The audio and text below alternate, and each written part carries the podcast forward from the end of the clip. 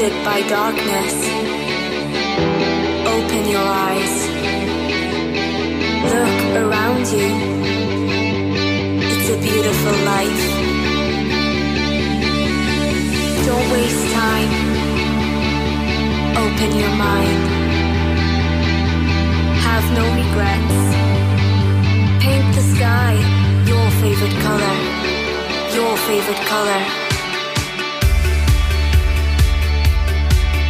Bienvenidos a un nuevo episodio de Internet de tu color favorito, un podcast de la Asociación Atlantics.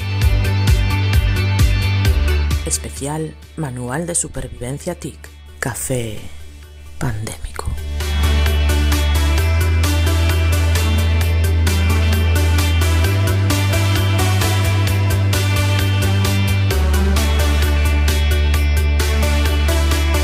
When you're surrounded by darkness,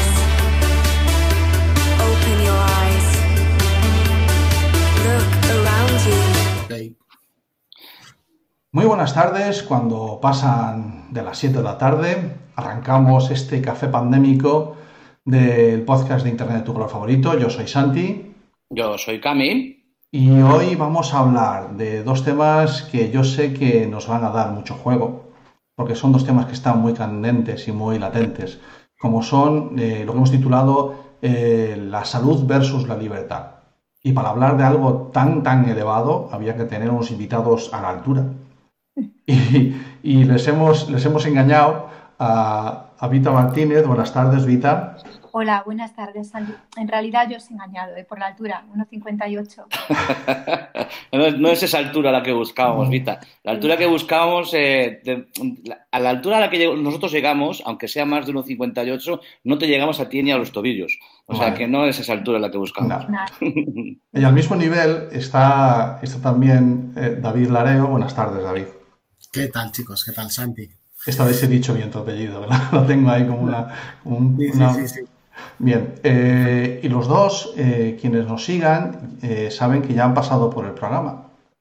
Y nos dejaron ambos una marca, si bien vienen de mundos completamente distintos, les une algo que fue el pozo que dejasteis ambos en, en nosotros, ¿vale? Como, como todos los invitados son maravillosos, los que han pasado por nuestro programa, pero Vita y David eh, nos dejaron un, algo que nos, nos dio la impresión de que era la erais los mejores para hablar sobre, sobre ese tema, sobre la- el confrontamiento que hay entre salud y libertad eh, en estos días de, confinamiento. ¿no? Pero bueno, primero dejadme que presente para los que no os conozcan un poquito más a, a los invitados.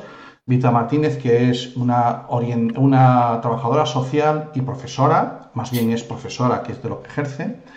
Una, una mujer que se ha empeñado en hacer su trabajo de una forma distinta, a su bola, y que, eh, ¿cómo lo lleva Vita? Una educadora como tú, que eres de extramuros, o sea, una mujer que necesita salir de la aula para trabajar, ¿cómo lleva el confinamiento?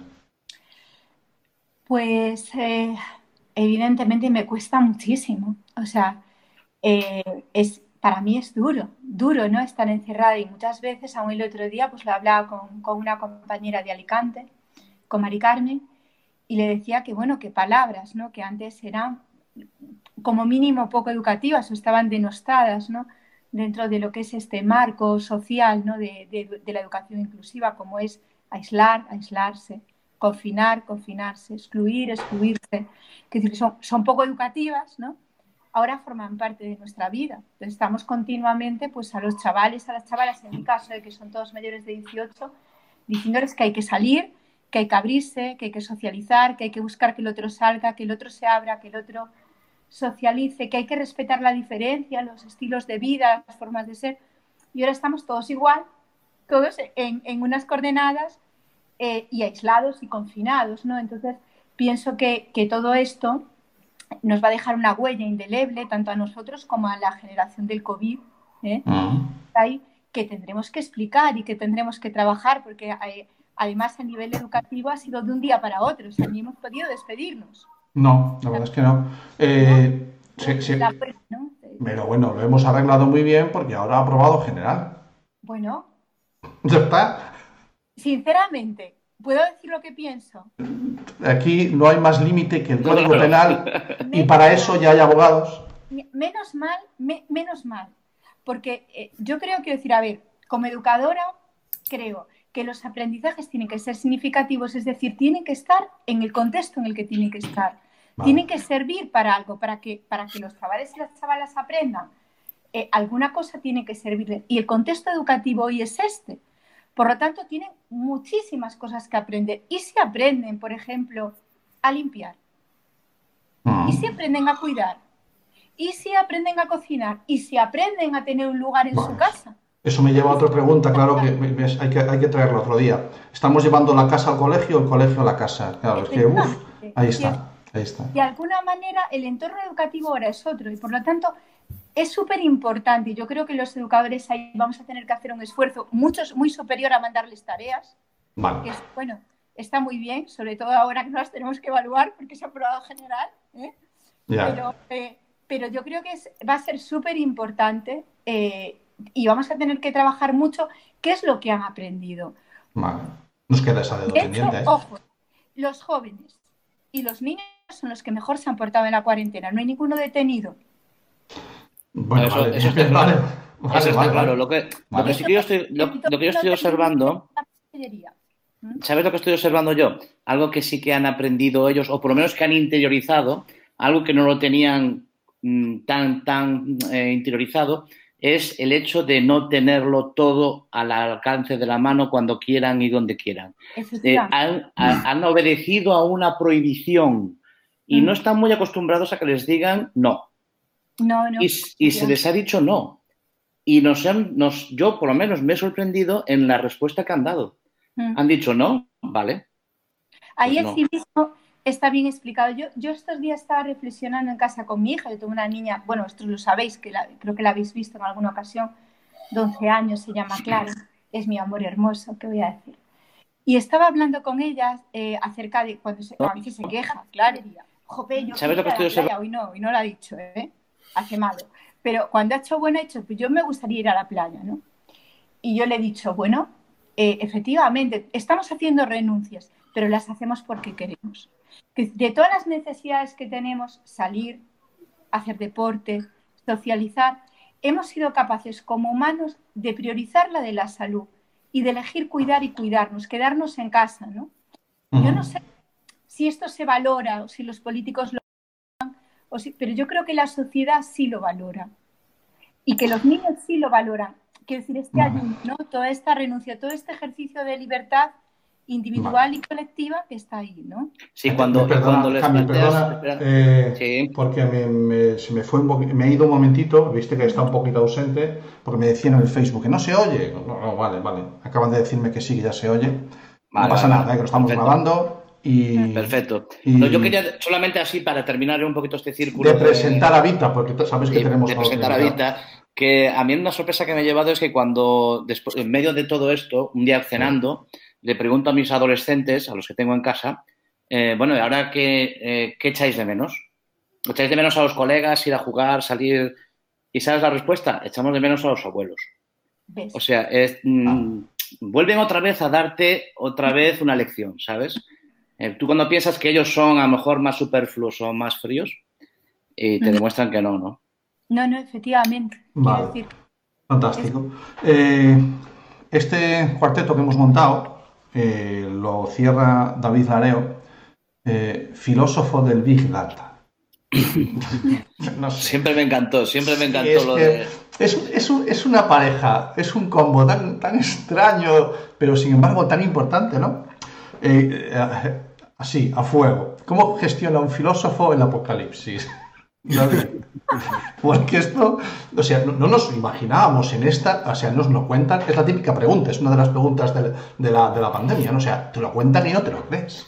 ¿Cómo, cómo, cómo lo llevas? ¿Cómo lo gestionas? Efectivamente, efectivamente, te lo cuentan y no te lo crees. Y eso que nos lo venían contando desde hacía ya unas cuantas semanas, ¿no? Por no decir meses. Vale. Pero bueno, sí, pues te pilla, te pilla contramano. Obviamente, piensas que será algo además efímero, que durará un par de días, una semana, lo sumo, dos semanas, ¿no? y de repente te encuentras, pues como estamos los que estamos desde el principio, que llevamos, no sé si son 33 días ya, ¿no? Hoy o... sí, sí, son, son. 33 días, sí, pues, pues lo, lleva, lo llevas mal, lo llevas mal, nosotros lo llevamos mal. Eh, yo he tenido suerte que, aunque he estado viviendo en distintos sitios últimamente y, y me muevo y tal, pues estos últimos meses estaba en Coruña con, con mi hijo, con su madre, y entonces pues me ha pillado un contexto amable y también con la capacidad de cuidar, ¿no? Que lo comentaba antes Vita. Creo que nos estamos enfrentando ante una situación en la que el cuidado ha resaltado como la como el valor y, y digamos el, la actitud más conveniente y más saludable que, a la que tenemos que entregarnos sin medida, ¿no?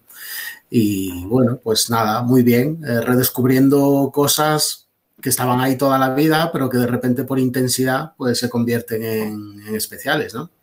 Y pasando muchas horas con mi hijo, yo tengo un hijo que tiene tres añitos y casi cuatro. Qué bueno. Esperemos, esperemos que no nos pille el cumpleaños encerrados. Es algo que... No te mandamos las sirenas, no hay problema. Madre mía. Es algo, es algo, con lo que fantaseamos todos los días, escribimos la fecha y contamos los días que faltan para el cumpleaños, etcétera.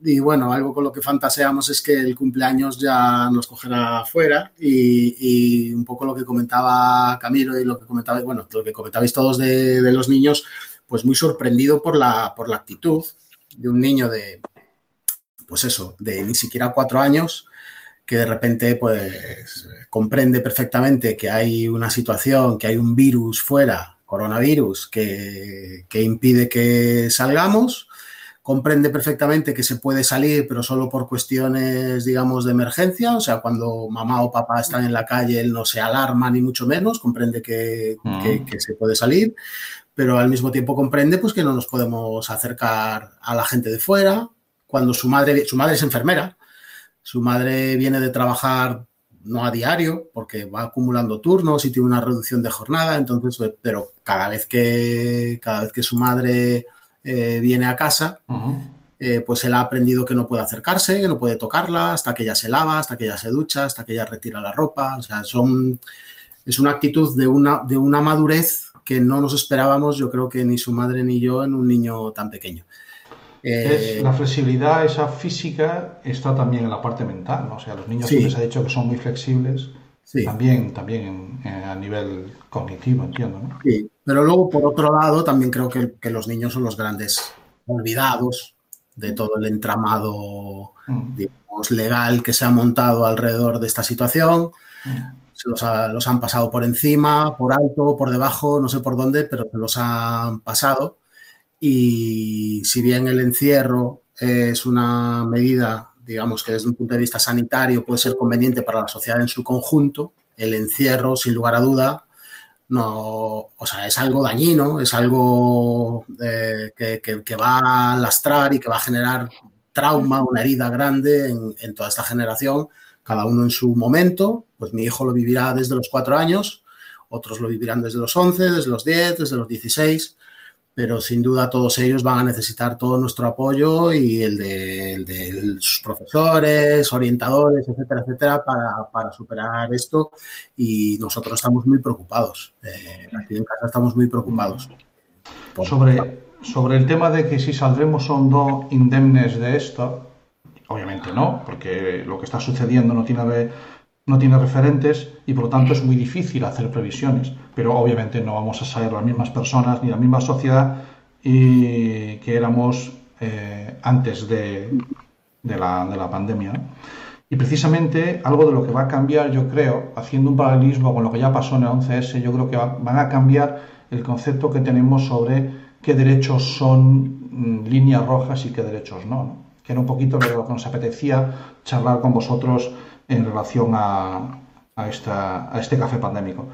Derechos fundamentales tenemos muchos. Yo voy a intentar eh, que llevemos la discusión, la mesa, la charla, la charleta, como nos gusta decirlo en Atlantis, por, dos, por dos sendas. Si os parece, el de la privacidad y el derecho a la, y el derecho de, la, libertad de expresión. Son un poquito los dos que, yo creo que van a resentirse y por ahí lo quiero llevar un poquito. ¿Vale? yo me hago una pregunta que os la traslado. ¿Por qué cedemos nuestros datos a grandes corporaciones de una forma voluntaria como Google, Apple, Facebook, ¿no? ¿Y por qué nos chirría tanto cedérselos o que los tenga un gobierno? ¿Qué, pasa ahí? ¿Por qué? O sea, no somos conscientes de lo primero, somos conscientes de, lo, de ahora ante lo segundo, no sé. Vita, tú que dices que sí con la cabeza, que tienes algo ya que decir. que cuando lo hacemos, lo hacemos de forma inconsciente. En realidad no somos conscientes de lo que cedemos. Yo no, no sé mucho de informática ni de, ni de nuevas tecnologías, la verdad, que si las utilizo, soy usuaria, pero no soy conocedora, ¿no? Es distinto. Eh, y realmente acepto cookies. Yo acepto cookies eh, pues de casi todo. Hasta que hace poco un- un- leí un artículo en el que decía que no se debían aceptar nunca y que había que bloquear las aplicaciones para no aceptar cookies y que había que... eh, Claro, ¿qué pasa? Que yo lo hice, pero entonces la mayor parte de las páginas no se abren. Vale. Esas cookies, al final, es información que yo les doy. Quiero decir, luego me aparece, pues eso, en el Facebook, ¿no? Curiosamente lo que miro es, es lo que me ofrecen, curiosamente. Entonces, eh, yo creo que lo hacemos sin saber, no, no conocemos. Quiero decir, el mundo virtual es tan nuevo, por lo menos en mi generación, yo tengo 45 años, casi 46, eh, no- nos ha venido de golpe y somos usuarios, no somos, no somos conocedores. conocedores. Eh, no- nos ha abordado el neolítico, pero somos paleolíticos. Estamos ahí eh, trabajando el hierro, pero, pero como podemos, ¿no? Eh, sin embargo, sí que veo que mi hija es más consciente. Por ejemplo, me dice, mamá, tú tienes 3.400 no sé cuántos seguidores en Facebook. Y yo le digo, ah, pues, pues puede ser, claro, no lo miro. Y me dice, no te pienses que eso es privado, 3.000 son muchos. Tiene razón, quiero decir, ella tiene un concepto de privacidad o de que, que yo no tengo, ¿no? A mí, eh, que el, eh, el tema de los derechos, volvemos a lo mismo, ¿no? Yo el otro día le, le explicaba a Clara, ¿no? Y le decía, ¿tú conoces la vida de Nelson Mandela? Y me decía, sí. ¿Tú crees que Nelson Mandela era libre? Y ella me dijo, "Cua- sí, en principio sí. Yo, cuando estaba en la cárcel, ¿tú crees que era libre? Y él me decía, sí, mamá, era libre. Yo, claro, la libertad en sí es una condición in- intrínseca del ser humano. Aun en las peores circunstancias, somos libres. Libres para pensar, libres para hacer el bien, libres para hacer... E- El único límite que tiene la libertad es el, el daño que le podemos hacer el- al otro o el daño que le podemos hacer al yo, a, a- a la propia persona o a la otra persona. Eh, esos son los límites y, y elegimos constantemente, elegimos bien, elegimos mal, tenemos consecuencias buenas, malas, regulares, neutras, pero continuamente estamos ejerciendo la libertad. El problema es cuando eh, el gobierno o los gobiernos, los poderes públicos, eh, se creen en la obligación de decir qué es lo que es mejor para mí y me lo imponen. Entonces, ahí, por ejemplo, eh, yo creo que ahora mismo estamos asustados y por lo tanto estamos muy de acuerdo con todo. Quiero decir, pues las condiciones que nos ponen, pues las asumimos, las aceptamos, las, eh, las vivimos y las integramos. Bien, pero tendremos que hacer un pequeño ejercicio de algunas cosas que, que- que van viniendo. Pues, por ejemplo, eh, el otro día, ¿no? Eh, ver las noticias. ¿Cuántas noticias sobre esto somos capaces de digerir? ¿No? Pues a lo mejor habrá que poner un filtro. Eh, Claro, hay, hay dos conceptos, Vita, hay dos conceptos que has dado. Un primer concepto que dijiste, el, eh, que el concepto de la privacidad que, te- que tenemos las personas. Eh, yo no, eh, cuando, cuando vamos a dar algunas charlas con, con Atlantics mm, y preguntamos a, a la gente qué datos son los que ellos consideran que son privados, ¿qué datos consideras tú que son tuyos privados? ¿Vale? Se limitan a muy poca cosa. Ellos se limitan a muy pocos datos, ¿vale? Se limitan al, a- al DNI, al nombre y apellidos. No hay mucho más. La- y hay muchísimo la- más. La salud, a lo mejor, mi banco. Y a lo mejor- sí, pero no te Hay- creas que mucho más. hay incluso- la ubicación. La ubicación La- empiezan Sí, ahora, David. Pero la ubicación, Empiezan. sí, cuando nosotros empezamos las charlas, la ubicación no era un dato que consideran ellos privado, ¿no? No. Eh, y, y ese concepto de privacidad va cambiando. Y hay otra cosa que me parece a mí que otro concepto que diste muy importante, que es el momento. A mí si hace eh, tres meses nos preguntan que va a haber una aplicación que va a dar nuestra, ubicu- nuestra ubicación al gobierno 24 horas al día, el 92% de la población diría que no. Claro. El momento es clave. ¿vale? Ese- hoy, est- hoy- hoy estamos en el 12S.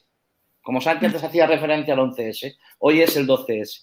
La gente está como en un concepto de, uf, eh, lo que queráis. O sea, lo que queráis, pero sacarme de casa. Sí. Ya, por claro, ejemplo, y, y ojo, ojo con el lo que queráis. Ojo límite- con el lo que queráis. Yo solamente es lo que digo, ¿no? un límite que a mí me parece que no podemos cruzar, quiero decir, o que no debemos cruzar, y- o que tenemos que limitar en el tiempo, es ese pasaporte inmune del que se habla. Hemos luchado muchísimo para integrar eh, eh, laboralmente a las personas con discapacidad, escolarmente, para normalizar. Y ahora resulta que estamos hablando de que si tú eh, no has pasado el COVID, vas a tener más problemas para encontrar un trabajo, para trabajar, para... Estamos poniendo, estamos poniendo otra piedra más, o sea, además de, de- de- del sexo, además de tu situación matrimonial o de pareja, además encima también el que seas, eh, o sea, que nos van a hacer pruebas de ADN para entrar también en el, en el trabajo. Esto es gataca, pero ya, ya, esto es gataca. Eh, señor filósofo, Bueno, y David, y David, y David, que, que experto en Big Data, lo digo por todos esos libracos que tienes detrás. Tú, tú es, es- tienes es que imprimido- Big Data y detrás. tú tienes imprimido todo Internet, joder. No te creas, ahí, ahí hay- habrá, habrá Los, sí. los- los has leído todos.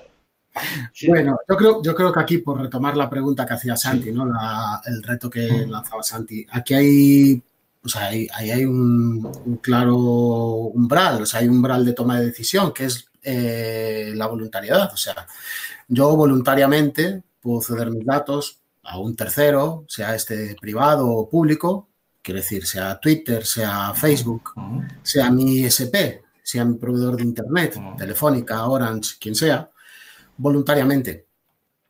Y esto es grave y algunos activistas en la red pues llevamos muchos años ¿no? denunciando pues eh, la situación que hay actual, la ausencia de una red neutra, eh, cómo se prima algunos derechos privados de capacidad de red a nivel de, pues, de servicios en la nube, etcétera, etcétera. O sea, esta es una cuestión que no es nueva, que muchos venimos pues, denunciando y trabajando sobre ello desde hace muchos años. Pero luego está otro tema al que nos enfrentamos y es que el Estado o Google y Apple, que se han puesto de acuerdo, Es, El Estado. es inédito. Esto claro, el es Estado, inédito. Google y Apple que se han puesto de acuerdo, lo hagan, lo hagan, esto es, utilicen nuestros datos, pues para empezar por la ubicación, ¿no? No la ubicación en un momento dado, sino la ubicación permanentemente, de manera obligatoria y de manera masiva. O sea, estamos hablando que es un cambio cualitativo y cuantitativo, ¿no? Ya pueden ir retirando las cámaras de las calles, no tienen sentido. Sí, sí, pues Si tranquilamente. a ¿no? eso le añadimos que los coches ya vienen la mayoría con ubicación también, Exacto. Entonces, aquí, aquí yo haría un análisis, o sea, yo creo que aquí cabe, por un lado, si me permitís, ¿no? O sea, hacer un poco un recorrido sobre cómo los distintos países han ido enfocando esto, desde planteamientos más o menos transparentes, más o menos centralizados, en resumen, más o menos democráticos, y pensar nosotros como sociedad moderna, como Estado social y de derecho, a qué modelo nos queremos arrimar, si al democrático o al autoritario. ¿no? Entonces, bueno, eh, China lo ha resuelto de una manera, Taiwán lo ha resuelto de una manera todavía más extrema, eh, Singapur dentro del cierto autoritarismo lo ha resuelto con alguna flexibilidad, con alguna transparencia, quiero decir. Corea, si cabe, ha sido como el paradigma de la transparencia, aunque su modelo de software, el modelo de software no es en absoluto distribuido y por lo tanto permite en un momento dado capturar información y obtener por parte de terceros que hagan un ataque todo tipo de datos. Y Google y Apple de repente se sacan de la manga un modelo global mm, del que ya han publicado unas características, no, no ha- no está documentada la API a la perfección y hay una SDK publicada. Y por otro lado, un consorcio europeo de universidades y centros de investigación, el PPP-PT, del que tanto se habla estos días, pues ha montado también un equipo un- de, de- de trabajo, de investigación, para intentar desarrollar cuál va a ser la tecnología de trazabilidad que nuestros gobiernos tengan a su disposición para hacer frente a esta amenaza. Porque todos tenemos claro que desde un, desde un punto de vista de, yo no soy epidemiólogo, ¿no? Ni, ni- mucho menos, ya, ya me llega con, con, lo que tengo. Pero todos tenemos claro que aquí de lo que se trata es de restringir la movilidad, restringir los contactos. La única manera de trabajar, eh, o sea, de, de, actuar contra una enfermedad que se transmite por el contacto y para la que no tenemos una medicina, un jarabe, una vacuna, algo que nos inmunice, ¿eh? pues la única manera es restringir el contacto entre personas, bien sea confinando a la gente en sus domicilios, que digamos es el planteamiento que es desde los estados democráticos modernos y no tan modernos se ha hecho, por el que se ha optado, bien sea por esta trazabilidad ¿no? Eh, intensa, que permita saber en todo momento dónde está cada persona, con quién se ha juntado, etcétera, etcétera.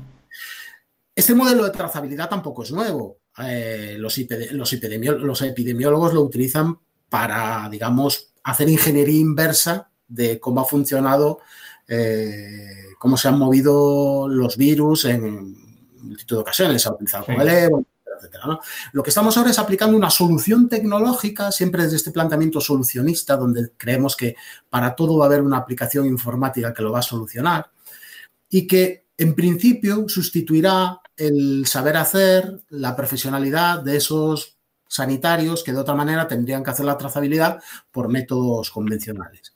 Esta trazabilidad, la, parte problemática está en que sea obligatorio y que sea masivo. Obligatorio y masivo desde el punto de vista en que Google y Apple han anunciado que lo van a incorporar en sus sistemas operativos. Ojo. Que ya no es una decisión que tú puedas tomar. No, es una no. aplicación que te instales.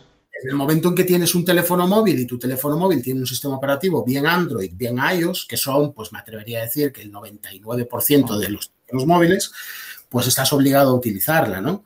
Entonces, luego surgen también iniciativas por completar el dibujo de las posibilidades. Surgen otras iniciativas dentro de este consorcio. Hay un equipo de trabajo basado en la Universidad de Lausanne que se llama DP3T, que ha, digamos, eh, desarrollado otro modelo distribuido, más seguro, tal, al que, al que parece que al final Google y Apple es al que se van a adscribir.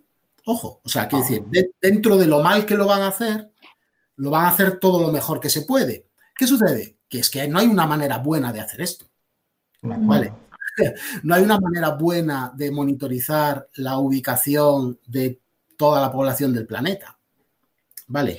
Yo creo que es, a, mí, un... a, mí, lo que me preocupa es que eh, en, eh, con la experiencia, y lo cito porque es el referente que tengo, si se puede considerar tal, del 11S, que es, es cómo ha cambiado nuestra vida a la hora de pasar por un aeropuerto. Exacto. Y cómo normalizamos eh, ciertas cosas. ¿no?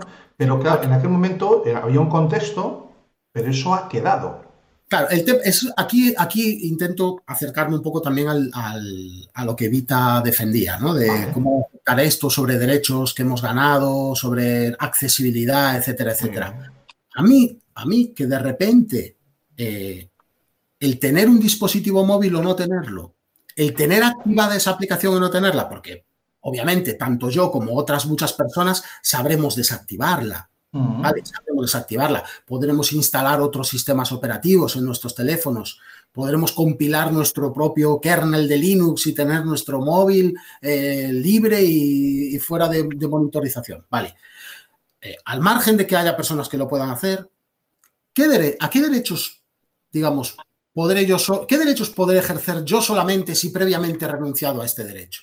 ¿Me explico? Hablaban, había, hoy había una noticia en prensa, claro. en un medio, creo que era ABC o uno de estos, donde decían que la Asociación eh, Madrileña de Empresarios del Ocio Nocturno uh -huh. estaban planteando abrir de una manera más o menos eh, temprana, no mañana ni pasado, pero de una manera uh -huh. más o menos temprana, condicionado a que las personas demostraran, mediante, obviamente, esta aplicación, que no habían estado en contacto con nadie que hubiese tenido coronavirus, ni ellos mismos, que fuesen con mascarillas, etc. O sea, ¿en qué momento, mismo, ¿en qué momento se debería delegar a un vigilante de seguridad que esté en la puerta de un local de ocio nocturno el derecho a, a, saber dónde he estado yo, dónde he dejado de estar, o ni siquiera el de exigírmelo, ¿no? O sea, es que esto es una aberración. Y contra esto tenemos que ser muy críticos y no tenemos que dejar que esta situación de, digamos, de, de, de nerviosismo, de miedo, ¿no? Porque mm. es miedo al final lo que tenemos, nos haga eh, abrir la puerta, relajar, eh, dejar que otros tomen decisiones por nosotros y, con, y, que consideremos que, bueno, al final se trata de salvar vidas. Eh, bueno, hay muchas maneras de salvar vidas, claro. ¿no? Igual que hay muchas aplicaciones que podemos, que podemos... Yo recuerdo, yo recuerdo en el programa anterior que, que emitimos estaba Víctor Salgado y estaba eh, Borja, Suara. Eh, Borja, Suara. en el que yo le preguntaba por qué parte eh, el señor presidente se iba a meter la ley o la, la ley orgánica de, de, la que nos protege nuestros datos para poder dar paso a esta aplicación. Mm. Y, y, no se echaron las manos a la cabeza ni Víctor ni Borja. ¿eh? La, la ley está y le ampara para poder hacer eso en el caso en el que vivimos ahora. Sí, Entonces, lo, que claro, pasa que, lo, que pasa es que eso está muy limitado, ¿no? Eh, la RGPD... Sí, solo durante el momento, solo en la alarma. Y pero los el problema es que entran, entran empresas de terceros. Y ahí Exacto. es donde a mí me preocupa muchísimo. Es que los datos solamente los podría tener, pues en este caso, el Ministerio de Sanidad. Ministerio de Sanidad. Pero no Google ni Apple. Vuelvo un poco a lo mismo, ¿no? Y a lo mejor me salgo por, de este mundo no tan tecnológico que a mí me sobrepasa, porque... Uh -huh usuario del mismo, pero no entiendo, ¿no? Pero sí que como persona, ¿vale? Como madre, como educadora, como trabajadora social también, eh, he visto estupefactamente, quiero decir, es que ya hasta me he inventado ese adjetivo, estupefactamente ese adverbio, por ejemplo, cómo se nos ponían como valor, como principio las dictaduras orientales. Qué bien China, la ONCE, ¿eh? ojo, qué bien lo ha hecho China. China lo ha hecho fenomenal. ¿eh? Qué bien Corea, qué, qué, bien. Bueno, claro, también hay una, una, dictadura mm, asiática que no tiene ningún caso de coronavirus, pero está prohibido decirlo. Claro, es que ojo con los referentes. Eh... Lo que estamos claro. transmitiendo, quiero decir, efectivamente, yo en un, en, en un país donde hay un, el poder supremo es ejercido de una manera coercitiva, eh, como está pasando en nuestro país en este momento, quiero decir, hay un equipo de gobierno que está ejerciendo, porque todos lo hemos acordado así y lo estamos permitiendo, ¿no? Porque, repito, hemos puesto la necesidad de la salud, de la salud pública por encima de eh, otras necesidades y lo estamos consintiendo por ese miedo también, por esa situación excepcional. Habría que ver si esto se larga un año, si lo aguantaríamos, por ejemplo, ¿no? Pero en cualquier caso, vuelvo a lo mismo. Ojo con lo que estamos valorando y con lo que estamos transmitiendo. Qué bien China. Qué bien. No, no, eh, no, no sí, sí, sí en, en, ese, en ese aspecto podemos poner a Arabia o Saudí como ejemplo de donde no hay, no hay gays. En Arabia Saudí no hay ningún gay. ¿Vale? Eh, eh, ¿Por qué? Porque ellos oficialmente no hay, no hay ningún gay. Pues, eh, pues eh, si por ley tú prohíbes que haya enfermos de coronavirus, no va a haber enfermos. O sea, mm, si por, eh, eso evidentemente a mí no me sirve de ejemplo. ¿no? No, no sirve de ejemplo que, que China, eh, que lo ha hecho muy bien, lo dice la OMS. Quisiera ver yo, la OMS, ¿eh? Ojo. quisiera ver yo cuántos muertos tiene China. Claro. Ese dato que ya el, el doctor Cavadas al principio de todo esto se echaba las manos a la cabeza en el concepto de que China, eh, la transparencia que tiene, mm. deja mucho que desear a la hora de los datos que nos va a aportar. Y yo me ¿Vale?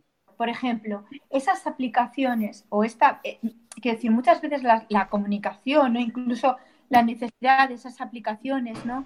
Eh, para conocer nuestra ubicación, para ver esa trazabilidad, ¿no? Em, que se nos ven desde un punto de vista epidemiológico, eh, uh -huh. yo digo, mmm, coercitivamente, o sea, eh, tiene como dos partes, ¿no? Por una parte, efectivamente, la necesidad de esa salud pública, de, pero por otra parte, eh, yo también digo, ¿qué va a pasar después con todo eso?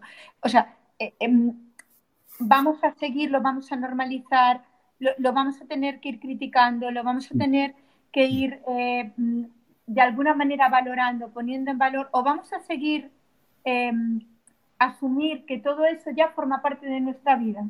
Mm, ahí está. ¿Qué es Sí, sí, aquí, aquí hay un punto. Aquí, por ejemplo, o sea, las aplicaciones que se están diseñando, que se basan en, en un protocolo de, muy, de una tecnología, digamos, muy básica, ¿no? que es el Bluetooth, las aplicaciones que se están diseñando no están planteadas para trazar la localización de las personas, ojo. El modelo que se ha creado es un modelo muy sencillo en el que cada dispositivo va generando una serie de códigos aleatorios que van cambiando cada n segundos, eso es configurable, y eso lo hacen todos los teléfonos móviles, de manera que cada uno de nuestros teléfonos móviles entre sí se va intercambiando unos códigos permanentemente y se almacenan en el propio teléfono móvil, no se envían a ningún lado. Ah. En teoría, ¿no?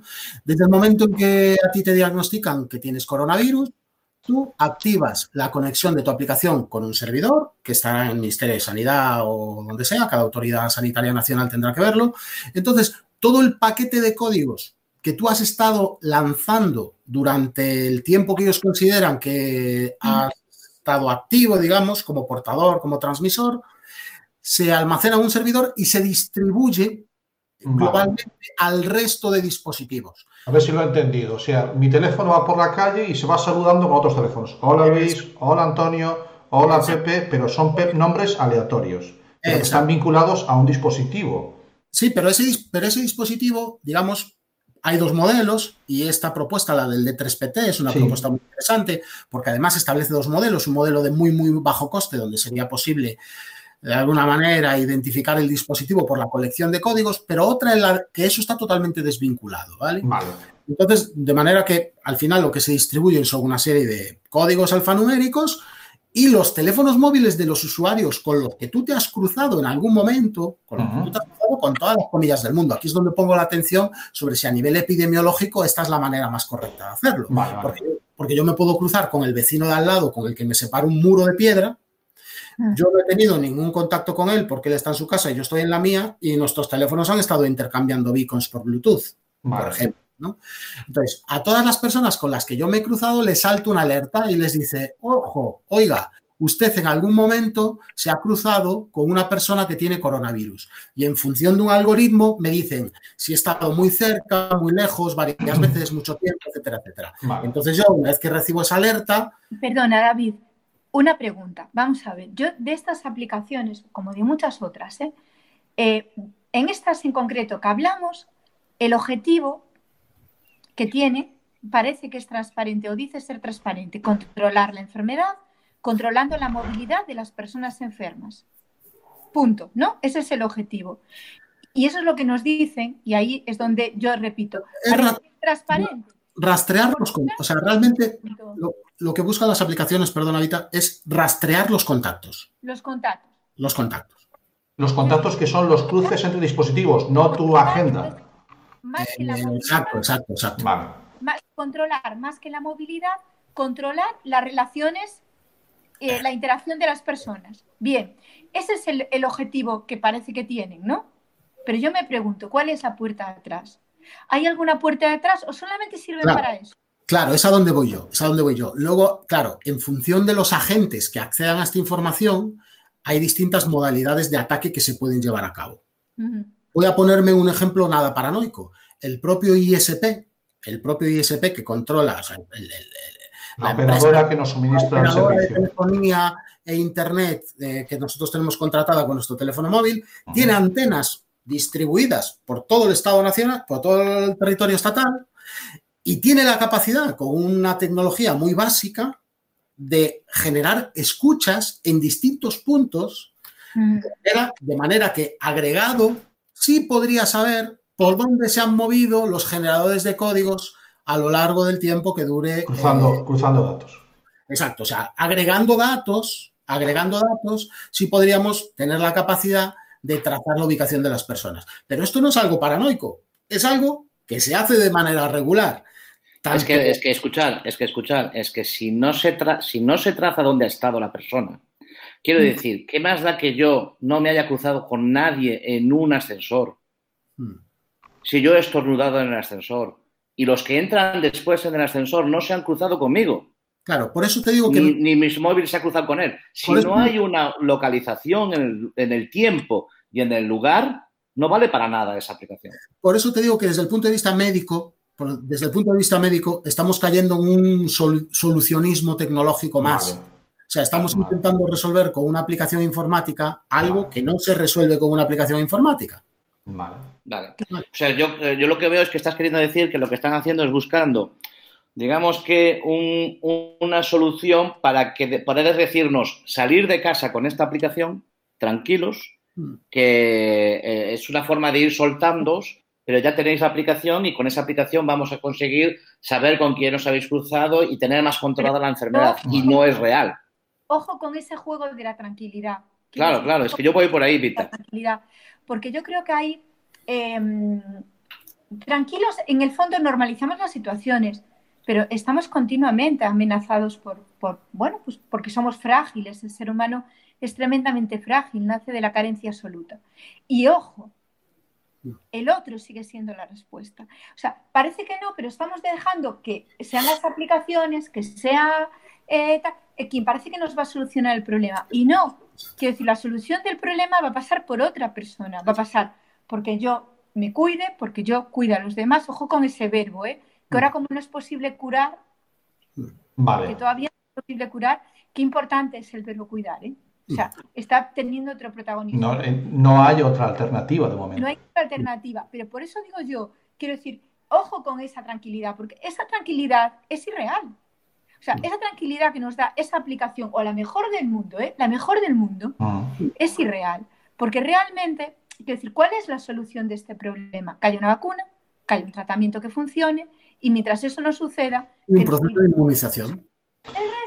Nos dicen, nos dicen por Telegram que ya lo decía Orwell en el año en el año cuarenta y tantos, en el 49 cuando publicó 1984, ¿vale? Que la localización permanente es la solución a todos los problemas, sin duda alguna. Eh, llevamos creo que más de 40 minutos de programa y solo hemos tocado uno de los dos. Sí, sí, yo quiero- Yo no sé si me- Facebook, oye quiero- Cami, el Facebook nos corta la hora como el Instagram también, ¿no? Estoy No lo sé, cuidado, no lo ¿eh? sé, a mí me da igual. Yo tengo muchas cosas que decir, quiero hablar muchas cosas, quiero romper una, una, una lanza por los gabinetes de psicólogos que a partir de que salgamos a la calle creo que van a tener muchísimo trabajo. Sí, Quiero sí. romper una lanza por los gabinetes eh, en los institutos eh, De orientación. que- de orientación, que me parece que tienen mucha tarea con esos aprobados generales que tienen que reaprobar el año que viene los Sí. cursos que no se aprueban este año, Sí. porque ese aprobado, ese falso aprobado general, eh, a mí me da mucho miedo. Eh, quiero que, eh, romper una lanza por los padres que tienen que motivar a sus hijos este mes y pico que queda de curso. ¿Cómo Ahora que ya saben que han aprobado, ahora aguántanos ¿Cómo tú en casa, tío. ¿Cómo motivas que alguien estudie algo que no quiere estudiar porque no es lo que le gusta? Que ahora que sabe que lo tiene aprobado o que lo puede aprobar sin rascarla mucho. O sea, eh, me parece que hay mucha tela que cortar en el tema de la educación, porque se habla mucho de la sanidad, que yo estoy de acuerdo que la sanidad son unos héroes. Eh, os aconsejo que escuchéis el último programa, eh, no sé si lo seguís, de Juan Carlos Ortega, eh, Las noches de Ortega, Sí. eh, escuchar el último programa en el que habla de los héroes. Aquí todo Dios es un héroe, ¿vale? Eh, y, y los médicos, pues yo estoy de acuerdo, son los que primero han tenido batalla, pero la educación me parece a mí que necesita, necesita tanto como la sanidad. ¿eh? Sabéis que es una cosa que me encanta a mí de esta crisis, de verdad. ¿eh? Quiero decir, eh, eh, no tiene mucho que ver, tiene que ver con la educación, con los valores, pero eh, no, no tiene tanto que ver con el colegio, ¿no? Con, con la estructura, con el sistema educativo en sí. Y es el valor que le estamos dando a las profesiones poco cualificadas, Ajá. que normalmente no éramos conscientes de nuestra dependencia del reponedor, de nuestra dependencia del transportista, de nuestra dependencia del cajero del supermercado, sí del médico, ¿eh? Mm. pero no éramos conscientes del celador. de- Y sin embargo, quiero decir, eh, es como que les estamos dando de la policía, eh, del, de- del conductor de la ambulancia, les estamos dando por fin un protagonismo a la no cualificación, ¿no? que parece que, que todo también se nos va a veces en, esa, en, en cualificar algo que no siempre... eh, Es, es triste que haya tenido que llegar una pandemia para... para, para que eso haya pasado, ¿no? Ah. Pero, pero bueno, también creo que es un aprendizaje, por ejemplo, de esos Ah. que son muy importantes. Yo, de verdad que, mirad, soy profesora y soy consciente de que mis, mis alumnas, vamos, te- te- digo alumnas porque alumnos este año solamente tengo uno y va en el saco, eh, de que mis alumnas no van a aprender, hay una parte de, la, de unos conocimientos que no van a adquirir de, de la, una, de la misma manera que los adquiriría pues teniendo en teniéndome en clase fuera, haciendo proyectos en, en, en las escuelas, etcétera, etcétera. No, no, eso no va a suceder. Pero sin embargo, sí creo eh, que van a aprender otras cosas. Y sí que creo que desde ahí es de donde vamos a tener que partir, en educación, desde lo que han aprendido y cómo eso se puede llevar al aula, porque se puede llevar al aula. Que decir, a lo mejor, pues una manera eh, de aprender matemáticas es, bueno, a ver, en la pandemia, ¿cómo se hacía un bizcocho? ¿Cuánto de qué? Vale. Por ejemplo, quiero decir, ¿y cómo se repartían las cosas? ¿Y cómo se hacía? Quiero decir, a lo mejor es una manera de... eh, Y lo que tardan las la cosas, y lo que tardan Mira. las cosas en hacerse, el tiempo. un, hacha ahora en estadística. ¿Cuántos casos nuevos hay? ¿Cómo va la curva? Ah, ¿Cómo va la curva? vale, saca punta a todo, ¿eh? Ojo, eso es matemáticas también. Bueno, hay menos, hay más. ¿Cuántos días faltan? Eso es restar, ¿no? O sea, eh, yo creo que muchas veces, y ahora vemos, quiero decir, el- el- lo poco útil a veces que es el sistema educativo, como una autocrítica, digo, ¿eh? Porque vemos pues lo que nos ha costado ponerlo en marcha, muchos, mucha sangre, sudor y lágrimas a los profesores, y me paso todo el día, quiero decir, conectada, todo el día trabajo más que antes, y a veces, eh, bueno, pues con, con- también veo que ellos tienen mucho dominio de las nuevas tecnologías, pero muy poco dominio, eh, por ejemplo, de, otras, de otros factores como redactar un correo, pues, Ah. fatal, como por ejemplo juntar un archivo. Eh, Sí. utilizar Sí, lo- lo teníamos- eh, Lo hemos comentado, lo hemos comentado alguna vez en el programa de profesores de universidad que eh, hacían llegar la queja de que llegaban alumnos que no sabían adjuntar un archivo a un correo electrónico porque no tenían gestionado el tema del correo electrónico. Ahora, claro, evidentemente los casos, eh, a mí me hace mucha gracia el caso de esta persona, este chaval que imprime los trabajos para sacarles una foto y mandarlos por WhatsApp al profesor.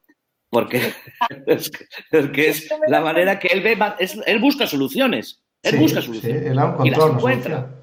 Encuentra una Eh, solución. eh, Lo que pasa es, es- que hay estamos- es un falta, ¿no? caso de un claro chaval que tiene la cabeza, tiene todos los, lo que le faltan son la formación.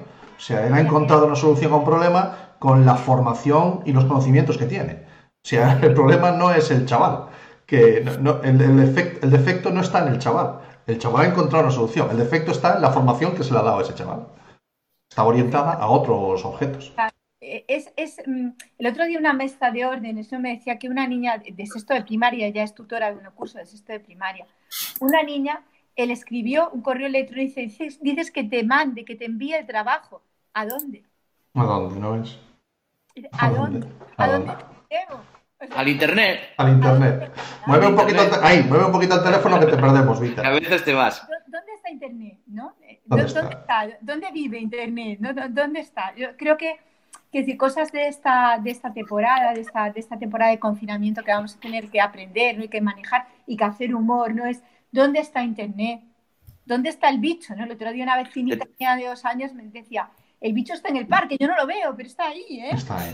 Había un meme por ahí que decía, claro, si lo vieras por las está a detrás, salir. eh, detrás del areo. Detrás del areo tenéis a internet. Si queréis ver Sí, internet, está ahí, claro, está ahí. porque está detrás Bueno. del areo. David, David, Bueno. profesión de futuro, profesión de futuro puede ser paseador de teléfonos móviles. ¿Cómo? Perdón. Paseador de teléfonos móviles. Paseador. Claro, Ah, muy buena. Claro, me recuerdas al que hackeó Google Maps, sí. ¿Qué es paseador de teléfonos móviles? Claro. Claro, es que no, me, me lo acabo de sacar de la chistera, Vita. ¿Qué, qué haces tú si coges el teléfono móvil de tres de tu de todos los que están en casa y te los llevas al súper y los paseas, los paseas por el resto? Nos vuelves no locos, tío. Os recuerdo que están detectando teléfonos móviles. sí. De Claro, momento no personas. tenemos un chip. De momento, De momento. De momento. De no momento. tenemos un chip. Entonces, o sea, si, si- si a, si a ti te restringen tus derechos como ciudadano, en el sentido de que no puedes acceder a un espacio comercial, no puedes acceder eh, a sí, una lo veo venir. pública, etcétera, de alguna manera te están implantando un chip que es tu teléfono móvil que lo tienes que llevar a todas partes, sí o sí. Eh, Lo, lo siguiente, lo siguiente es que saquen el chip y digas, así no tienes que llevar el teléfono encima. Claro. Mira qué cómodo. Una pregunta a los tres. ¿Vosotros Vale. qué creéis?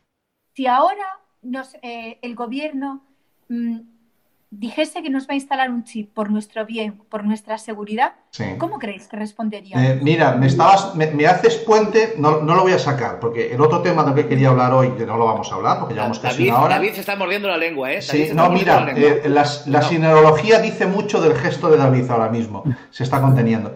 Eh, no, ya lo ha hecho. O sea, Tezanos acaba de sacar un, un CIS en el que hacen preguntas ya capciosas para ver cómo lo vamos viendo.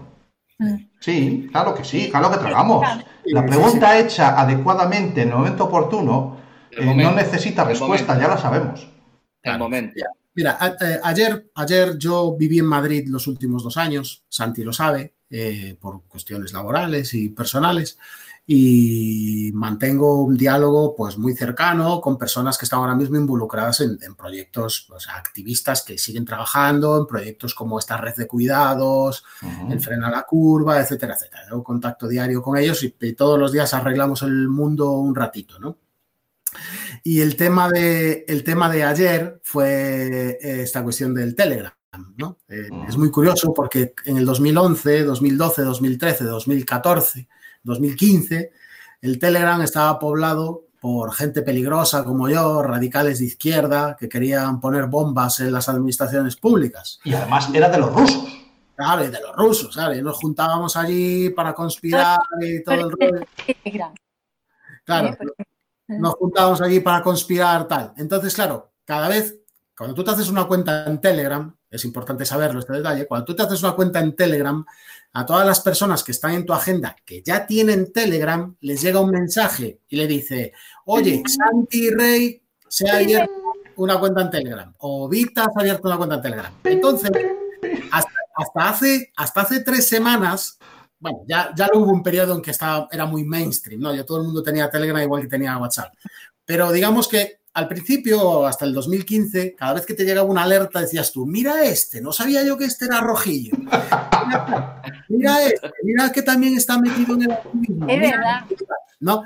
Y estos últimos días, cada vez que te llega una alerta, sabes perfectamente cuál es el votante de Vox de tu agenda o cuál es la sensibilidad hacia estos planteamientos de extrema derecha. ¿no? Ah, Entonces, bueno, a raíz de este tema, a raíz de este tema, eh, Dani, otro chico que es filósofo y trabaja en el área de cooperación internacional del Ayuntamiento de Madrid y yo, hablábamos de esta cuestión Ujú. y, claro, y él me decía, él es especialista en Freud, en Derrida, bueno, todo un poco todo el tema del psicoanálisis, y me decía, eh, el deseo ahora mismo pone el peligro en el otro, ¿no? Eh, lo apuntaba Vita también, ¿no? O sea, el peligro no somos nosotros, el peligro es el de enfrente. Cuando la gente reclamaba mascarillas, la gente no reclamaba mascarillas porque la mascarilla era la manera más eficiente de proteger al otro de un posible contagio tuyo. No, no nos confundamos. La gente reclamaba mascarillas para los demás, para que todo el mundo se mantuviese alejado de mí. Ah. ¿Vale? ¿Entiendes? El planteamiento, el planteamiento es ese. ¿no? eh, todos estos carteles que están apareciendo, ¿no? que a mí me, me remueven por dentro, ¿no? de tú fuera, tú eres personal sanitario o estás, eh, eh, o estás cuidando, ¿no? o trabajas en la Cruz Roja, o estás en un supermercado, por favor no vuelvas por aquí, somos tus vecinos, ¿no? que han ido apareciendo en Ujú. diferentes eh, casas.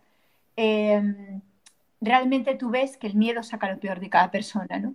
Y al final de que veamos al otro como una amenaza. Y eso hay que trabajarlo muchísimo. Exacto, por eso, muchísimo, porque la respuesta es el otro. Va a ser otro quien En- encuentre la y vacuna. en relación, Va a ser otro quien encuentre otra. Pues en relación con esa cuestión, obviamente, todo el mundo, todo el mundo, digo todo el mundo, un gran porcentaje de población, estaría dispuesto a, a- a dejar que al otro le pusieran un chip Ay, ay, ay, ay, ay. Me gusta ese matiz, para sí, sí. tenerlo controlado. Sí, Vale. sí, está- ese es un matiz importante. Le has dado media vuelta, sí, señor. De igual manera que todo el mundo está encantado con que el otro se quede en su casa. Vale. Bueno, fantástico. De hecho, lo vemos mucho en las conversaciones así que tenemos de, no, no, yo llevo sin salir 30 días más que al pan, voy al pan todos los días. ¿eh? Vale. Pero el vecino de enfrente saca el perro cinco veces. O sea, estoy pe- pendiente, quiero decir, del otro, pero de lo que hace mal, de la falta. de- Y todo eso también hay que trabajarlo, porque, bueno, pues a, a mí me pasó el otro día. eh, yo tengo una terraza y salí a la terraza, ¿no? Eh, y, y coincidí con un vecino de otro portal, ¿no? Él en su zona de terraza y yo en la mía. Dice, Aquí no se puede estar. Y yo, le dije, y yo le dije, aquí no se puede estar. Y él me dijo, ¿quién es usted para decirme que yo no puedo estar aquí? Yo dije, ¿quién es usted para decirme que yo no puedo estar aquí? Que cuando vio que estaba haciendo la de se enfadó muchísimo conmigo. Quiero decir, bueno, me llamó de todos también. Porque eres una intolerante. Efectivamente. Quiero decir, pero ojo que nos estamos convirtiendo a veces en pequeños jueces. Eh, y, y con muy poca autocrítica y con mucho, como dice eh, David. como, como dice David, eh, mucho culpar al otro. Y, además, y bueno, y otra cosa también, por ejemplo, ¿no? que, que yo hablo mucho y que le digo mucho a mis alumnas, soluciones. Eh, menos culpa, menos otro y más yo, más solución yo. O sea, más centrar en lo que se puede hacer que en culpar a China, culpar a, yo qué sé, de dónde viene esto, cómo... Y, y yo creo que por ahí, eh, por ahí también, eh, que ahora me acabo de divagar, ¿eh? que me estoy dando cuenta que... No, pero yo creo que es, es un clarísimo No. ejemplo de que la solución, nunca un problema global, eh, necesitó tanto las soluciones individuales. Individu- Efectivamente. Que, y que, y que esa respuesta siempre va a ser el otro, el otro visto como solución, no visto como amenaza, porque tanta amenaza puedo ser yo como puede ser mi vecino. Mm. ¿no? De hecho, hoy, por ejemplo, claro, con esto de los datos, David, que yo, yo soy socióloga, ¿vale? Pero eh, quiero decir, soy de las que defino las, las categorías, las variables, pero luego no, no, no, mm, quiero decir, eh, eh, no, no trato, ¿no? Esos datos Mm. estadísticos no, no, no tienen, pero vamos, la definición sí, ¿no? Entonces, em, hoy, por ejemplo, eh, yo tuve una gripe que me diagnosticaron como gripe A en febrero. Estuve muy enferma, estuve 10 días fatal, tuve que ir tres veces al médico porque me encontraba súper mal, ¿no? Y hoy me llamaron tres amigas, ¿tuviste el COVID que lo dijo el ministro? ¿Tuviste el ya COVID? Lo dijo el ministro. Inmunizada. Digo yo, bueno, vete a saber, man, aquella me dijeron que era gripe A, ahora... Bueno, Hubo, hubo una epidemia de gripe A fuerte en febrero. y yo, yo llevo a mi hijo al hospital porque tuvo una rodilla malita y estaba las urgencias, las urgencias pediátricas llenas de. Tuve un caso cerca también, efectivamente. Entonces, eh, eh, ¿quién dice que es qué? O sea, ¿cómo esos datos, cómo se están definiendo? ¿no? Hmm. Bueno, eh, vamos a una horita de programa. Yo creo que ya está bien. ¿eh? Yo creo que nos No, hemos despachado a yo, me- gusto, yo tengo muchas, yo tengo muchas cosas que preguntar todavía, ¿eh? pero Tanto va a ser para otra vez. Que te veo, que te veo lanzado. Va a ser para otra vez. No, no, porque a mí lo que, lo que lo- hablar de aquí de, a mí no me habéis solucionado si lo de paseante de móvil va a ser eh, una, una, eh, posibilidad de futuro. Si Es- tienes, yo creo que eso tienes, eso tienes opción de por privado, después una consultoría económica que hacemos descuento. No, porque lo igual que es paseante es retenedor de móviles. Quiero decir, yo me Ah. quedo con tu móvil, tú te vas, yo te informo si te llaman o te informo si te mandan mensajes por otra vía Con un y- móvil paralelo, y, y tú te, y claro, y tú contrabando de móviles. andas por el mundo, voy a recuperar una vieja palabra que me encanta, andas por el mundo de extraperlo. Ahí está. Me estaba acordando yo de mi abuelo. No sé por ¿Sabéis, qué. sabéis de dónde viene extraperlo? Eh, Yo no sé si lo sabéis. Que es una palabra que utilizamos mucho en Galicia, que era para hablar del, del contrabando.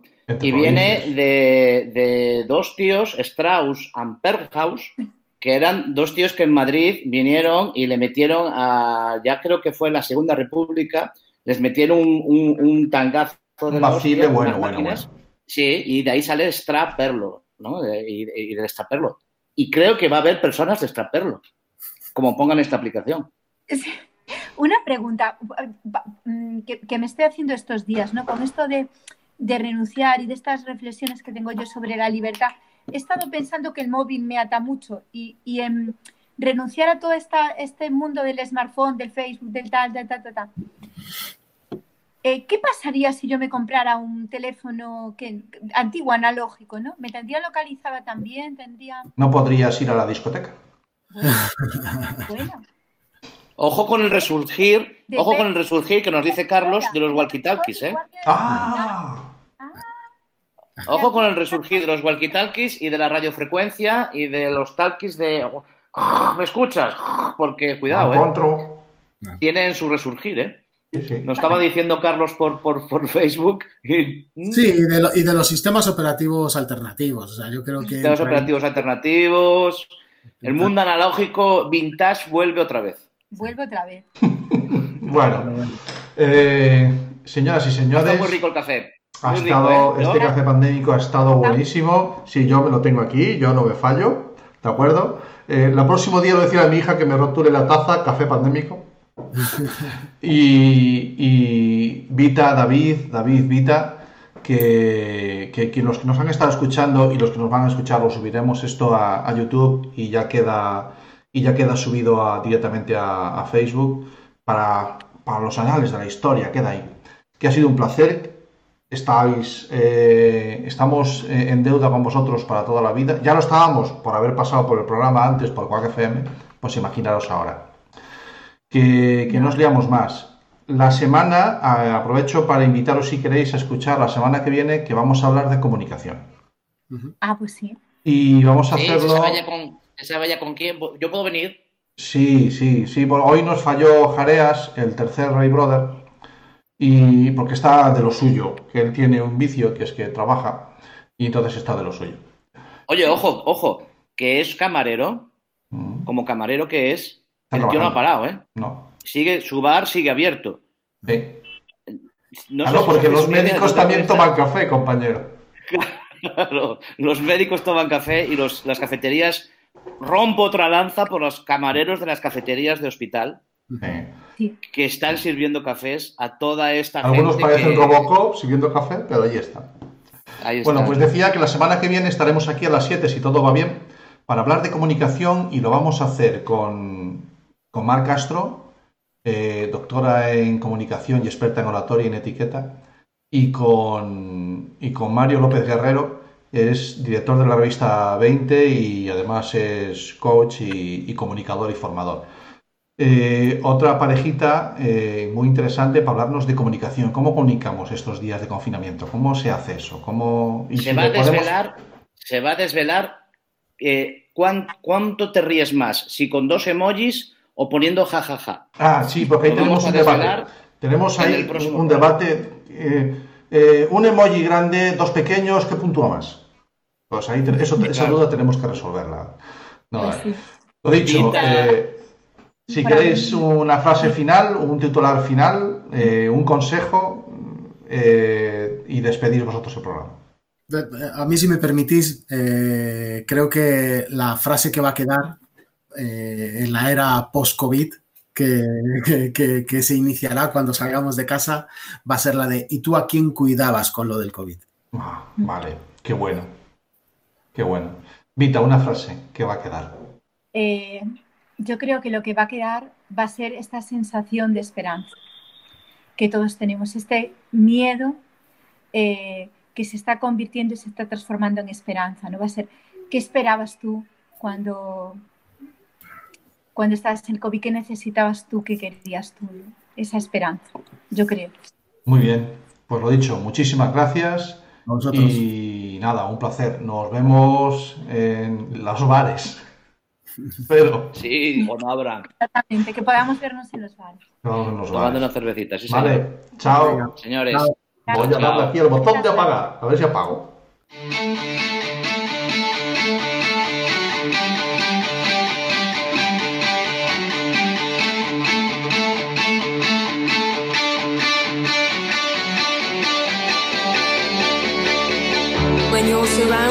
When you're surrounded by darkness,